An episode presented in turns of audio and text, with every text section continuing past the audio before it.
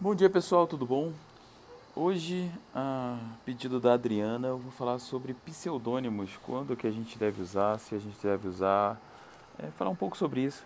É, tudo vai ser meu, uma opinião pessoal e bem tendenciosa, já que eu não uso pseudônimos, mas eu acho que vale a reflexão para a gente, é, principalmente no início, não ficar trocando a nossa marca muitas vezes. Bom, de início, a gente tem que levar em consideração que os autores, de uma forma geral, são isso não só na nossa geração, mas também na nossa geração, a gente relaciona a obra com o artista. Então, quando a gente tem é, um artista que está lançando o seu primeiro livro, é, se a gente vê muito no mercado americano, esse artista é colocado em evidência. É falado o seguinte: esse é o primeiro livro desse artista. E isso tem muito valor, principalmente para o mercado americano. Mas de uma forma geral, existe um culto à personalidade do escritor. É, e é interessante que a gente use isso da melhor forma possível.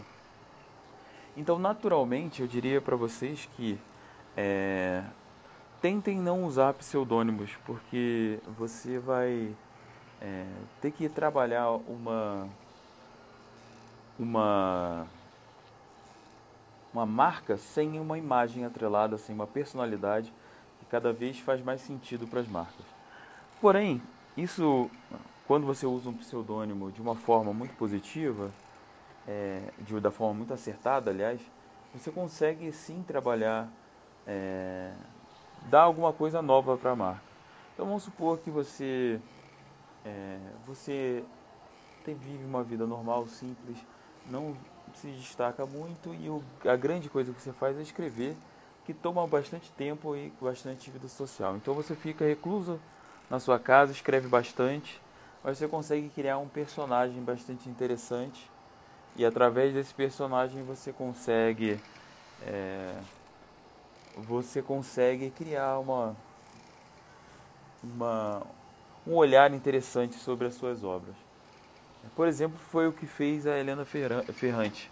Então, é, existem bastante suspeitas de quem é ela. É, eu nem acompanho muito sobre isso, sobre essas suspeitas, mas é, o uso desse, desse pseudônimo foi ótimo, foi muito acertado. Também usam bastante é, escritores famosos que querendo publicar alguma coisa diferente, eles para não arriscar é, essa marca deles já bem construída, eles colocam uma outra marca em jogo e depois assumem ou não, por exemplo, quando como fez a é, J.K. Rowling. Então existem posições acertadas dessa forma inclusive diminui o risco de uma mudança de gênero, por exemplo. Mas, assim, se a gente colocar apenas pelo medo de se expor, a gente está tirando uma, é, uma oportunidade nossa. Né? Ah, o mercado já é bem difícil. Se a gente colocar mais esse empecilho de imagem, é, a gente acaba, acaba prejudicando um pouco as nossas chances. Então, o que eu indico é que a gente trabalhe a nossa imagem, trabalhe a nossa aparição em público, a gente consiga é, treine o suficiente para que a gente consiga falar em público. Tudo isso, por mais que nós, como tendemos a ser tímidos, por mais que a gente acredite que é impossível, que não dá, isso é possível. Inclusive, é, a, há um ano atrás eu tinha certeza que eu nunca gravaria um, um vídeo e hoje isso faz parte da minha rotina.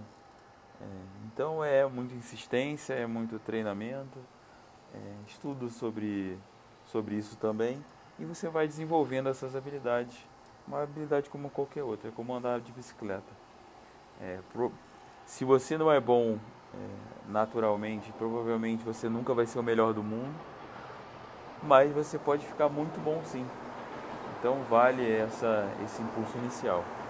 E eu queria também colocar uma outra possibilidade que é um pseudônimo com uma imagem atrelada. Então, por exemplo, é, eu tenho um, um, amigo escritor que é o Felipe Sale. É, o nome dele não é Sale, o sobrenome dele não é Sale. Então ele juntou dois sobrenomes dele, se não me engano é Santos Lima, para que quando ele fosse buscado no é, quando ele fizesse uma busca ou qualquer pessoa fizesse uma busca pelo nome Felipe Sale, é, ele fosse o primeiro a aparecer. Então foi uma opção muito inteligente de uma mudança pequena que gerou bastante resultado. Então, se você tem, por exemplo, o meu nome é Bruno da Silva Crispim. É, se meu sobrenome, o último nome fosse da Silva, Bruno da Silva é, é muito genérico. Então deve ter apenas uns 30 milhões aqui no Brasil. Então esse nome não me ajuda. Então eu procuraria outro nome é, para é, conseguir ser achado mais fácil. Então, isso foram algumas reflexões, até um pouco desordenadas, mas fica aí esses pensamentos para vocês é, refletirem um pouco sobre o assunto. E principalmente não troquem muito. Se vocês trocarem, tem uma, uma amiga minha que eu não vou colocar o nome é, dela aqui para não expor ela, que ela trocou umas cinco vezes de nome em todos os livros dela. Então, é, de seis em seis meses ela colocava outro nome no Wattpad e depois na, na Amazon. Isso prejudica bastante. No final das contas, ninguém mais sabia quem ela era, quem não era, é, e ficava uma coisa muito confusa. Beleza? Eu acho que é a confusão que é a pior opção. E sei que alguns não gostam de, é, de práticas de administração ligadas à, à escrita, à arte, mas eu acho que vocês devem pensar de uma forma estratégica, pensando sempre no marketing. É, como vai ser a sua imagem? Como você quer que seja a sua imagem?